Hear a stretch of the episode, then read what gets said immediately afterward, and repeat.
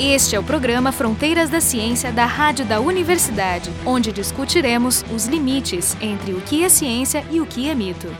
No Fronteiras de hoje, nós vamos conversar sobre a vida do pós-doutorando brasileiro no exterior. Mais precisamente com dois pós-doutorandos que estão aqui em Montreal, na Universidade de McGill, Tanusa Mar Arcego, que está no Hospital Douglas, ligado à Universidade de McGill, e o Josué Halbrich, que está aqui no Departamento de Psicologia da Universidade de McGill. Eu resolvi convocar dois pós-doutorandos que trabalham na mesma universidade, mas que também trabalharam com a gente lá no Brasil. A Danusa é doutora em Bioquímica pela Universidade Federal do Rio Grande do Sul e o Josué é doutor em Neurociências. Ambos completaram poucos anos o doutorado. Eu só quero dizer antes de começar, nós estamos em Montreal, no Quebec, que é uma região francófona do Canadá. Ela tem uma certa independência cultural do resto do, do Canadá. É um estado bilíngue, embora a Universidade de McGill é anglófona. Montreal é considerado um dos dois melhores lugares do mundo para estudantes e pós-graduandos, em termos de qualidade de vida, custo também.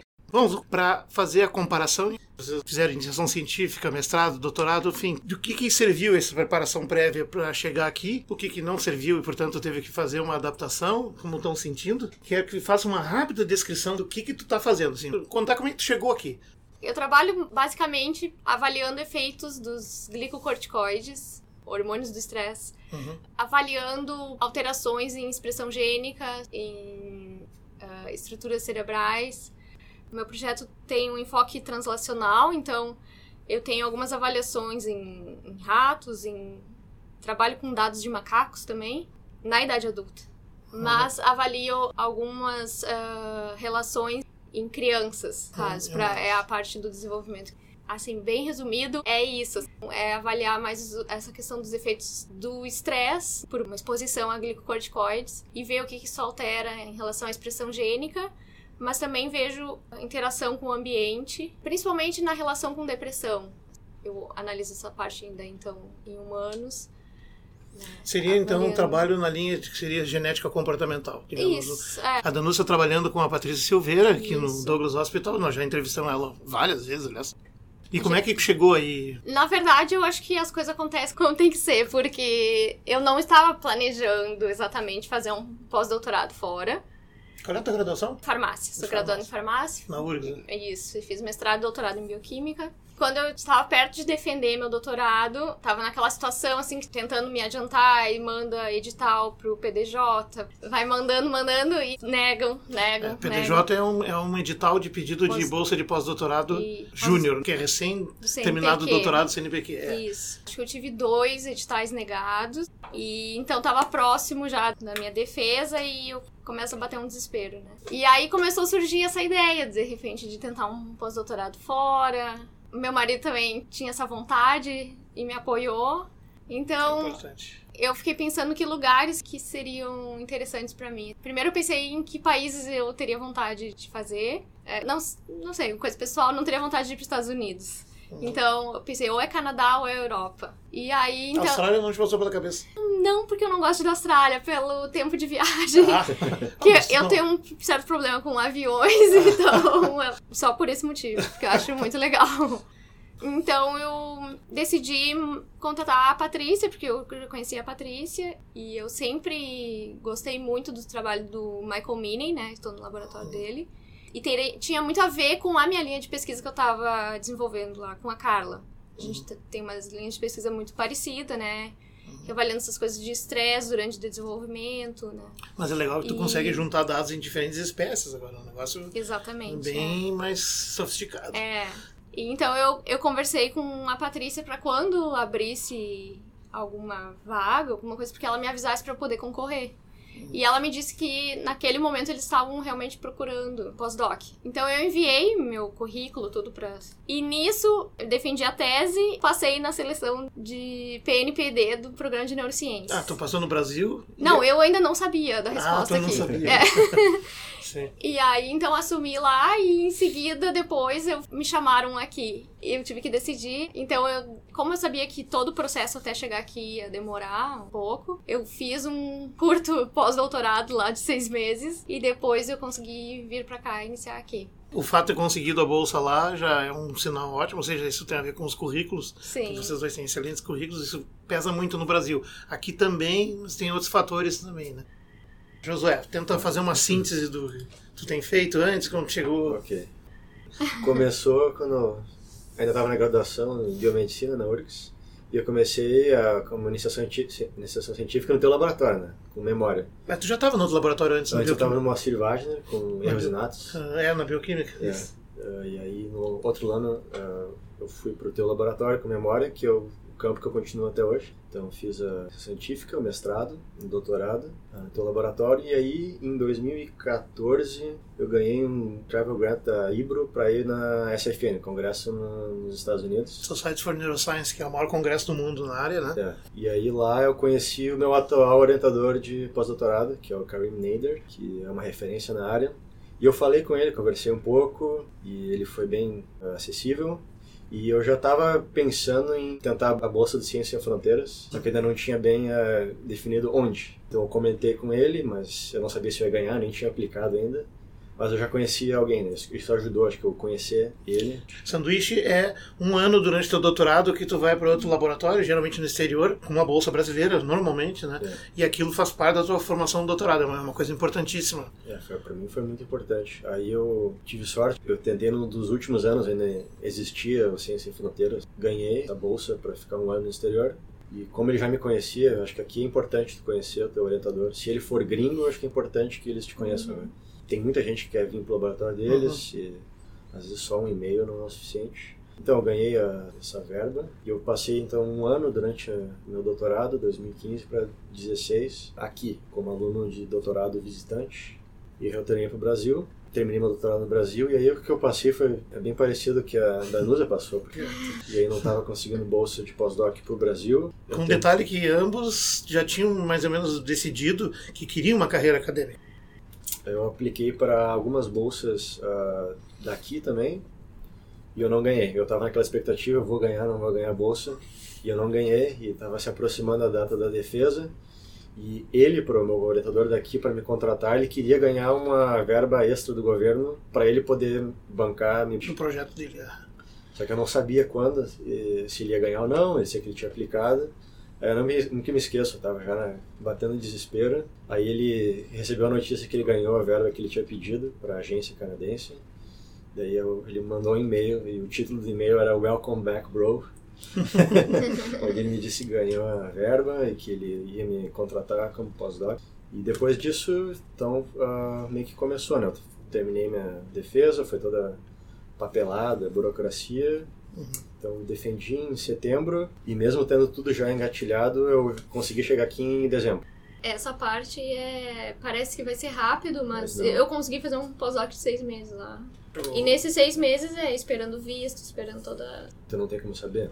Sim. Se bem que estão facilitando, aparentemente, no Canadá, a vinda de gente qualificada. Ou seja, pessoas com doutorado são profissionais, né, com qualificação e tal. Com certeza, para nós é mais fácil conseguir o visto. Né? Então, aí eu, eu cheguei aqui em dezembro, tava todo mundo saindo de férias, tava neve sem parar. Frio do campo, É. que aqui faz menos Fiquei por 30. Um mês com o laboratório só para mim. Não tinha mais ninguém. Foi aquele ano que tu pegou o pior inverno que teve aqui. Que... Foi nos últimos, Foi. sei lá, 50. Fui pra, na beira do rio ali ver os fogos no ano novo e congelou minha barba, que nem nos filmes. Nunca tinha visto aquilo. É, aqui é dureza, aqui é nível Rússia. Então vocês estão aqui há dois anos, praticamente, nesse pós-doutorado. Ambos com bolsas daqui. É, a minha Bolsa bolsa. interna. é, Aqui não é uma bolsa É. da agência para o aluno, aqui o, o pesquisador tem um grande, uma grana que é muito grande comparado com as brasileiras, onde ele tem que dali pagar todos os materiais de consumo, mas também o salário dos técnicos e as bolsas dos bolsistas. Para pós-doc, no nosso caso, a gente é contratado, né? Uns, é, contrato Ah, de emprego. Exatamente. Tu também, né? Exatamente. Bom, e na chegada, assim, quais foram as dificuldades sentidas? Eu tinha falado que aqui Montreal é uma cidade bilingue. Embora dentro do laboratório tu pode te virar em inglês, e no, no caso da Danusa, no laboratório dela tem português, porque além da orientadora com quem tu trabalha, Brasileira. você é brasileira, tem vários colegas também. Tu já não tem tantos colegas brasileiros na tua área aqui, né? Não. Como é que foi essas dificuldades? A língua, costumes, Acho que a né? primeira dificuldade que eu achei, não uma dificuldade, foi ah, alugar um apartamento. Que no Brasil é uma burocracia, né? Tem que ter fiador, É tem que ter verdade. um monte de coisa. Aqui tu vai, assina um documento e deu. Sim. É. É, então é bem rápido. É. Isso foi fácil. Foi Foi bem fácil. fácil. Mas também depende da época, né? É, é difícil achar às vezes. É. Mas depois que tu achou e tu quer aquilo, tu aceita as condições, É só assinar um documento e tu te muda no dia seguinte. Vocês acham que tá caro, tá barato? Mas dizem que aqui é bem acessível comparado não- com é. outros lugares, né? Mas Eu não, caro. eu não acho caro, assim, comparado sem a conversão. eu também concordo, eu não acho. Eu acho que se tu fizer a comparação Salário. assim do quanto tu recebe, É. recebia É. da bolsa É. lá e aqui quanto tu recebe pago de aluguel. Sim, no Brasil tu gastava mais da metade da bolsa e aqui dá Exatamente. menos de um terço, né? Talvez, não sei se chega a um quarto, não. Não. Mas assim, poderia ser isso se a gente aceitasse morar longe, Ou num é, lugar Ah, pequeno. claro. se gente quiser, não- consegue. Se quer dividir com uma pessoa, fica mais Uhum. barato ainda. Sim. Com cinco, seis pessoas. É.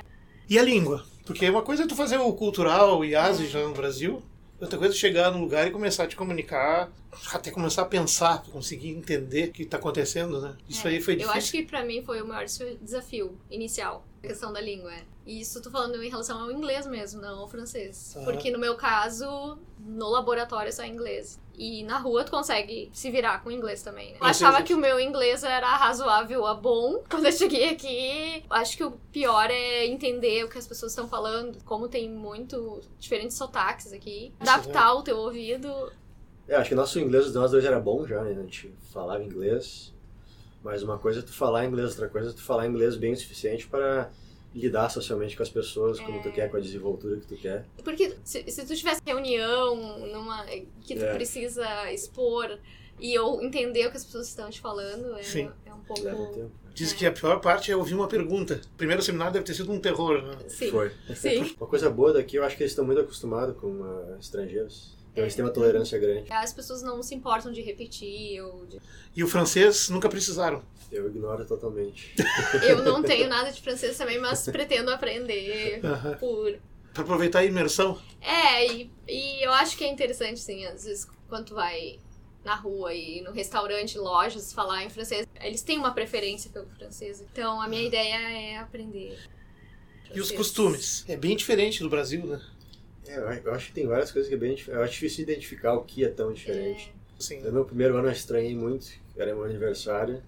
E no Brasil as pessoas vão te abraçar, né? Aqui eles falavam happy birthday olhando pra tua cara, nem, um- nem encostavam em mim. Sim, é. E eu, ok, obrigado. Né? Então, esse, tranco da saudade dos outros, ele também pesa. É, né? Pesa bastante, é sim. É. Tá aí longe, o tempo vai passando, É.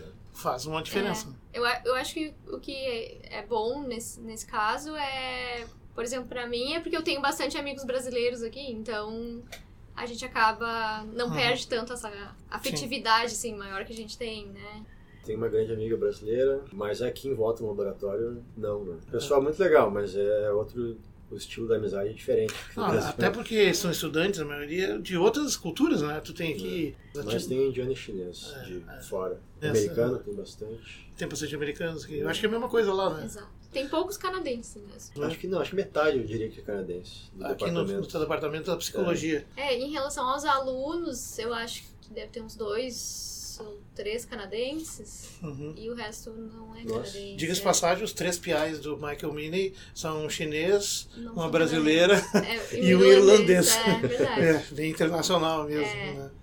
PI é o um investigador principal, que seria quando tem um chefe de laboratório como o Mini, que é um, um centro grande em torno dele, que são as pessoas que dirigem as linhas diferentes de pesquisa. Exatamente. Né? E a Patrícia é uma delas. Né?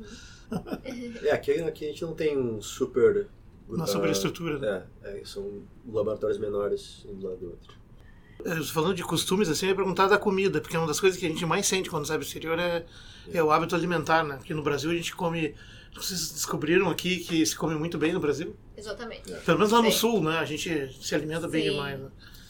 Muita variedade. Sinto muita saudade da comida. Eu também, eu também. É. É, a comida aqui é pouco variada, tu considerar, tem chineses, coreanos, Tem vietnamitas. Comida internacional, né? tudo que É. é país, mas não tem a brasileira. É, às vezes sente falta daquela comida, É, mas. arroz, E- feijão. Então, É. faz em casa, né? Tu faz em casa. Sim, faço as marmitas pra, pro almoço. Ela faz porque, marmitinha. é, Josué também, né? Tem fases, tem fases. É, às vezes não dá. Não né? Pois é, então a, a próxima pergunta que tem é assim, é perspectivas, né? Ah, tudo bem, vocês não conseguiram bolsas lá no Brasil, essa oportunidade era melhor, não só porque ela existia, mas porque também era uma oportunidade de conhecer outros ares, outros, outros planetas, outros mundos, né? Isso é muito importante na formação do cientista, arejar para fora, entender a importância, inclusive, do que se faz no Brasil, né?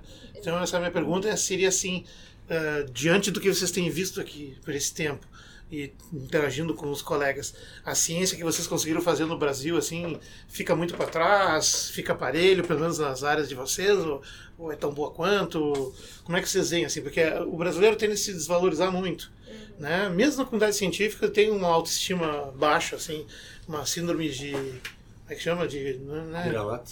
É, uma espécie de síndrome de vira-lata, assim, tipo, ah, aqui não é os Estados Unidos e tal.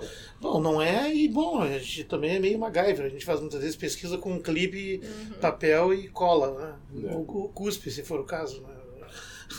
como, é que, como é que vocês veem assim? Eu acho que o material humano do Brasil é muito bom. Uhum. A infraestrutura, verba, aqui é muito melhor. Acho que é o principal, eles têm muito mais dinheiro. Tem muitos grupos de prestígio próximos, né? Que aqui é, é, bem perto aqui de Nova York, Toronto, então é, é fácil eles visitarem. A localização, é. O idioma com certeza facilita eles, né? porque ser nativo no idioma da ciência facilita, né? quando tu vai escrever é, algo. Uhum. Isso é uma vantagem que eles têm. Mas e tu, o que, que tu acha? Eu acho que com o pouco que a gente tem lá, a gente faz uma ciência muito boa. Se a gente pudesse ter mais recursos, eu acho que a gente podia competir com eles de aqui. É.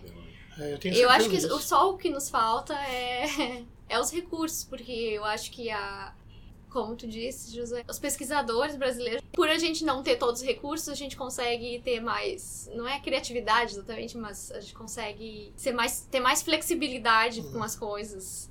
Aí tá dizendo uma coisa importante, é... me ocorreu que também a gente, por obrigação, mas também em geral, com as sessões, tem exceções, mas na ciência brasileira, pelo menos na área biológica, trabalhar junto, em colaboração isso, pesa muito, né? isso. né? Trabalhar em grupo, os dois vêm de grupos onde todo mundo trabalhava junto no projeto, todo mundo era até coautor do mesmo trabalho, porque todo mundo metia a mão na massa. Aqui não é bem assim, né? Não, é mais, é mais individual. individual. E existe uma competitividade talvez meio salgada, assim, comparada com o Brasil. Eu não vejo competitividade, mas eu vejo que tem que ser bem estipulado quem vai colaborar, se vai ficar, entrar no artigo, com qual segundo autor, terceiro autor ou o quê, tem que ser bem definido. Não... E não tem aquilo de no Brasil todo mundo se ajuda, é... meio que informalmente, pode me ajudar agora. Se tu precisar é. de ajuda de alguém, tem que ser bem direto é. na pergunta e uhum. dizer o que quer, porque senão é, tem que ser bem claro. Não, não Ou seja, é as pessoas assim... não vêm espontaneamente ajudar não, também. Não, não, com raras isso não exceções. acontece. É. Às vezes acontece também das pessoas ver quando tu é muito colaborativo, não achar tão bom quanto uma pessoa que trabalha independente. É. é às vezes eu... Ao mesmo tempo, os laboratórios precisam ter uma pessoa que ajude a ensinar as coisas, a dar uma continuidade. Sei quando os alunos novos trabalham lá contigo, os Douglas, tem alunos de graduação?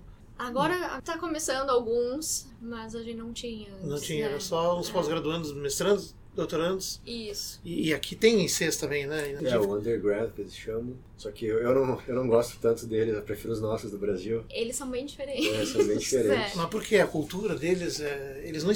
Tem muitos que querem uh, só para colocar no currículo que eles tiveram X horas, que isso vai ajudar eles a conseguir, não sei, uh, med school ou é. sei lá qual mestrado. Protocolar, assim. Uhum. É como uma disciplina, eles são obrigados a fazer. Já tive a ICs trabalhando comigo, mas eles vêm só durante as férias de verão, ah, porque eles querem aproveitar o tempo livre para botar um asterisco no currículo. É. Só que depois Às vezes não tem embora. exatamente um comprometimento. É. Então tu está contando com a pessoa, mas às vezes não. O que você está dizendo é uma diferença importante. E talvez por que, por que a ciência no Brasil cresceu tanto e tão bem, apesar de todas as dificuldades, que nós investimos desde cedo na formação científica. Né? Uhum. O programa de iniciação científica, mas assim, não tem nenhum problema de dizer, uma das melhores ideias do mundo. Tem no, e não tem quase nada parecido. Nenhum país tem um programa como o de iniciação científica no Brasil. Ou seja, o cara começa a fazer ciência na graduação. Tem um tempo de preparo grande. Quando chega no mestrado, ele já, se ele quer continuar na mesma área, já vem mais preparado. Aqui, a maioria entra direto no, no doutorado verde, sem ter passado por um uhum. laboratório jamais. Yeah. Isso aí, isso não complica? O doutorado é muito longo aqui? É mais não, não tem prazo, né? É, eu acho que Sério? até sete anos. Quatro anos pra eles é muito rápido. É muito raro. É, pelo Brasil, assim, a maioria faz um mestrado antes. Mas a verdade é que tu precisa aí de uns 6, 7 anos para fazer uma pós-graduação. É, eu acho que a gente é mais preparado, essa é a palavra, sim.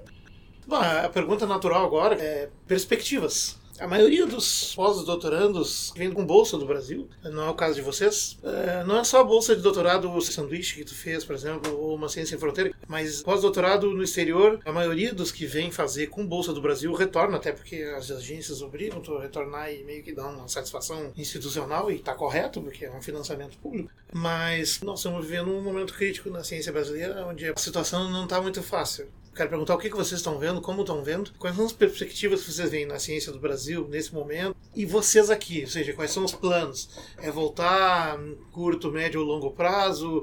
É tentar fazer uma carreira por aqui? Ou é tentar, enfim, o que, que gostaria, o que, que acha que é possível? Essa pergunta é bem difícil. Ah, Na verdade, eu não tenho uma resposta, assim. Eu não, não tenho uma decisão ainda se vou continuar aqui, vou voltar. O que eu percebo é que agora não é um bom momento para voltar, porque por toda a situação de bolsas que a gente está tendo no Brasil e acho que seria bem complicado. Se quando a gente estava terminando o doutorado já estava complicado, agora bem mais difícil. É, não é só bolsas, também é, vagas para professor, para Sim, exatamente. Porque tem que fazer concurso, mas não tem as vagas, elas estão sendo Exatamente. Até para dar aulas em, em particulares, com certeza deve estar tá mais difícil também. Em parte por um bom motivo, porque se formou muitos doutores recentemente. Também. Então tem bastante gente qualificada também. ali, mas mesmo assim o mercado é. não tem suficiente vagas. E no caso, tu falou das universidades privadas, que a maioria não faz pesquisa, é só aula mesmo, e eles procuram não contratar muitos doutores porque pela lei são obrigados a pagar mais. Então eles contratam é, mestres. Tem, tem essa questão. Se bem que a lei obriga para ser uma universidade, tu contrata tantos por cento com doutores, mas é isso que eles fazem. Eles contratam exatamente aqueles por cento e o resto Inclusive, quem está fazendo doutorado e é professor, ao virar doutor, é ejetado muitas vezes. É, é lamentável. É, e aqui, na verdade, acaba tendo um pouco mais de oportunidades. Acho que também pela questão que tem aqui a, a profissão de pesquisador. Pode ser só pesquisador e Você não... precisa dar aulas. Né? É, então isso acaba abrindo mais possibilidades até na iniciativa privada, indústria. Eu não sei muito sobre o mercado de trabalho aqui, mas eu sei que tem mais oportunidades, né? Claro, se tu resolver ficar aqui no Quebec, eu acho que um francês é fundamental para se for para iniciativa privada. É que todo mundo fala, emprego no Quebec é... tem que saber francês. É. Acho que tu não lida com o público é ok, mas se tu lida com o público de alguma é. maneira tem que ter francês. E para ter a cidadania, para então poder ter o um emprego tranquilo e tal, aí tu é obrigado a passar um teste um nível mínimo de francês. É. É. Eu, eu, descobri que tem um outro para doutores que parece que não precisa. Sim, tem dois. É Express, mas né? esse é o Canadá, o Express. É, do Canadá federal, todo. Mas aqui pro Quebec, acho que é, o Quebec exige, é né? mais restrito. E tu, José, como vê a coisa? Pois é. Eu ia adorar poder voltar para o Brasil, numa universidade, ser professor com ótimas condições, poder ter meu laboratório com alunos, fazer minha pesquisa. Mas a gente sabe que Acho agora... que esse era o nosso objetivo maior, é. né? Fazer o que a gente esse, pôde fazer um dia. Isso que a gente se preparou desde a nossa iniciação é, científica. A gente chega né? agora e tem corte acima de corte. E, é, e o pior é é insegurança, né? A gente não sabe se ano que vem vai estar. Tá, não ah. sabe o quão pior. É. E concurso, acho já. Para começar concurso, eu acho bem difícil abrir, né? É. A tendência é eles cada vez fazerem minguar mais a universidade. Então aqui, uma coisa boa daqui que é estável, né? Pode vir governo, troca, governo conservador, liberal, é uma coisa estável não tem interferência política nessa. Né? Claro, uhum. varia a quantidade de dinheiro. Varia, varia. Va mas tem os bons e ruins, mas os ruins são ótimos. Por sinal, nesse momento tem uma certa minguada no, nos recursos comparado com os, os anos atrás. É. Mas é uma minguada que, para os padrões brasileiros, é, não tem como falar. Não, não tem nem comparação. É. Aqui eu falei com alguns professores e parece que a média para tu entrar numa universidade como a McGill para ser pesquisador, em média as pessoas passam 6, 7, 8 anos como pós-doc. Então é um longo caminho. Agora isso é. é. uma outra coisa que no primeiro mundo que as pessoas no Brasil não sabem. Tu não entra assim, ah, termina o doutorado, e faz um concurso, não existe isso. Não. Tu realmente tem que se fazer pós-doc por vários anos. Então, seis anos para terminar o doutorado, depois mais uns seis anos para pós-doc. E aí é aquilo, você tem alguns artigos, umas bombas, Nature, Cell, Neuron, tu pode ter uma chance ou não, né? Então, aqui que eu já falei com pessoas e é meio que todo mundo que pensa assim, tem um momento na tua carreira, quando tu tá ali no, já como um pós-doc de alguns anos, tu tem que ver se tu tem bala para apostar Ou se é bom ver a alternativa, né? Que nem indústria, que indústria absorve bastante, ou até universidades em cidades menores, né? Fora dos grandes centros. Então acho que agora é para nós dois, acho que é cedo ainda a gente querer. É, Eu quero ser professor da McGill ou da não, Universidade não de é Toronto. bem assim. Não é bem assim. Não, agora tem que fazer um bom trabalho como pós-doc, tem que É. pedir, vocês estão pedindo projetos também, ou seja, É. o próprio pós-doc pede financiamento para Uhum. projetos específicos. É, É o, que eu, o que eu percebo aqui é que eles. O, o pós-doc, ele não. A função dele não é tanto essa questão de orientação que a gente valoriza mais no Brasil, é, É. mais fazer pesquisa Fazer mesmo. pesquisa. Ele é um pesquisador É. contratado para pesquisar. Isso. Não tanto. É por isso É. que muitos pe- pesquisadores usam essa verba para contratar direto só técnicos, né? Tem laboratórios É. que quase não têm pós-docs e os técnicos fazem Na tudo. verdade, eles têm pós-docs e técnicos, e não Sim. aluno de doutorado, mestrado, né? Se eu ganhar um milhão pro laboratório, eu vou e peço, ó, quero um técnico para fazer isso. E ele Sim, é uma lógica diferente no Brasil. Por exemplo, tu poder contratar um técnico específico para um projeto é fantástico. Mas ao mesmo tempo, assim, claro, se tu contrata só técnico para fazer, tu quer produzir com o que tu tem, tu não vai formar gente, né? não vai formar gente. Eu acho que a gente tem que ter a mente aberta. É difícil. Eu acho que a nossa vontade seria, com certeza, voltar pro Brasil e ter o nosso lugar lá e Uhum. ficar perto da família e tudo, mas é bem difícil. Coisa que eu acho bom é que Desse- aqui, se tu não consegue seguir na carreira acadêmica, e você tu quer ir pra indústria, tu meio que continua fazendo ciência. Talvez não é a ciência que tu quer, mas ela paga bem. Ah, Tu não precisa virar um taxista, vamos dizer É, assim, né? eu acho que Tu tem, ma- te mantém na área de... tem alguns empregos tu também de ser coordenador de pesquisa, em, em Ah, mais administrativos. instituições É. privadas mesmo que Aham. fazem pesquisas. Tu pode ser um coordenador de pesquisa, tu pode ser. Uhum. Então tem várias. E até essas. Pode ser funcionário de um laboratório também. Claro. Se É, decidir. exatamente, É, é. Também. É, aliás, muita gente faz E isso. né? paga bem. É, né? e tem muitas vagas, né? assim. E, bom, conselhos para futuros pós-doutorandos no exterior, ou conselho para futuros pós-doutorandos no Canadá. Uma coisa óbvia, né, o inglês, que não tem que ter vergonha de mandar eh, carta para vários laboratórios. Eu acho que é importante conhecer pessoalmente, se possível, e vai a um congresso, vai atrás da Se pessoa. possível conhecer o laboratório. Mas tem que tomar Mas- cuidado com a linguagem, né? Se Sim. o cara faz uma, uma, uma, uma carta, um meio muito megalomaníaco, É. como muitas vezes se estimula e gente faz lá no Brasil, É. tem algumas áreas competitivas, o pessoal quer mostrar quem é mais galo, né? Quem é, É. mais... Ah, O orientador que já recebeu cartas, o que, que ele faz? Ele manda para todo mundo do laboratório as cartas e todo mundo lê e fica comentando sobre aquela carta, né? Nossa. Então, procurando defeito. Então, tem- É. Pensando em currículo, só percebi isso aqui, que eles valorizam não só publicação de artigos, mas eles valorizam muito quando tu ganha prêmios ou até esses travel awards, qualquer grant que tu... Qualquer auxílio que tu ganha pra qualquer... Auxílio, Isso é um prêmio, é um prêmio. Isso é muito valorizado aqui. ele E- mostra a tua e- capacidade de conseguir verba. É, né? então... E, de certo modo, avalia o teu impacto, o teu currículo, porque foi, foi isso que tu foi escolhido. É, eles querem dizer que. Não, então, se tu ganhou esse, esse auxílio, quer dizer, Merecido. é- Uhum. isso tem um E não precisa ser um. Nobel. Não, Claro que se Então- for um Nobel... tudo que ganhar disso, prestar atenção e até participação, assim, em, em projetos que, que a gente faz, assim, no Brasil para pedir dinheiro pro governo, isso também é importante aqui, dizer que participou de Uhum. tal projeto. Pra... Eles também valorizam, não digo extensão, mas o trabalho que tu faz, né, esse tipo de divulgação científica, uma coisa assim, também, também. comunicação extramuros, vamos dizer assim, eles valorizam também. Também. E trabalho Beleza. voluntário Ah, também. Ah, isso, trabalho voluntário. Tipo, tem um congresso, tu vai lá e te voluntaria para ajudar. É, e eu acredito que qualquer trabalho voluntário, tu tem, por exemplo, no, no currículo, no Lattes canadense, tu tem um espaço pra botar trabalho voluntário. Ah, é? Uma coisa que eu percebi aqui é que eles não veem com maus olhos tu sondar alunos do orientador para ver se- o que tu acha do ambiente. Ah, é verdade. Claro que eles vão contar pro orientador, mas isso é meio que aceito. Uhum. Aqui tem essa coisa que tem nos Estados Unidos que para tu chegar, por exemplo, num contrato, num concurso, poder entrar como professor, não é só que tu tem que ter pós-doc, mas conta tu, tu ir variando. Tu não faz o pós-doc com o mesmo que foi o teu orientador de doutorado, tu faz um segundo pós-doc eventualmente num, num outro. É, pesa acho, também? acho que o mestrado e doutorado também. É, eu, eu acho que é bem raro tu continuar no mesmo laboratório do doutorado pro pós-doutorado. É comum fazer dois pós-doutorados. É. Então, tu pode ser no, nos Estados Unidos não, mas no Canadá tu só pode ser contratado como pós-doc por até cinco anos. Depois eles têm que te contratar como Research Associate. É uma coisa que eles não querem que ter aquelas pessoas que estão com 60 anos ainda são pós-docs. Uhum. Tem que ter uma progressão, né? Então eles botaram esse teto. Assim. Bom é que tu ganha mais. Bom, quero parabenizar vocês pelas conquistas. Chegar aqui não foi fácil e fico bem feliz, muito orgulhoso também. Eu acho que os comentários de vocês vão ser bem preciosos para quem está pensando em fazer isso. Acho que a experiência vale muito a pena. E isso aqui também né, não é só com verba brasileira, tu vai escreve para os lugares. Se achar um, um, laboratório que interessa, pode tentar conversar para tentar ficar uhum. concorrendo a essas bolsas do governo. Mesmo. E pedir ajuda do orientadora é. também para fazer usar os seus contatos, claro. que isso também abre portas, é. com certeza. E o bom daqui é que se não ganha bolsa, o orientador pode te contratar. Né?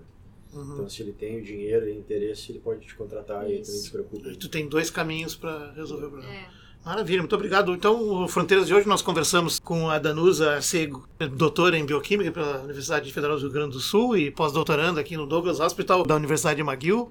E o Josué Albrecht, que é doutor em neurociência pela Universidade Federal do Rio Grande do Sul e é pós-doutorando aqui no Departamento de Psicologia, no Laboratório de Memória. E nós falamos sobre a sua experiência como pós-doutorandos no exterior, em particular aqui no Canadá. É, sobrevivemos. É. Foi difícil? Claro que foi, Jorge. Colocou na parede vários momentos. o programa Fronteiras da Ciência é um projeto do Instituto de Física da URGS.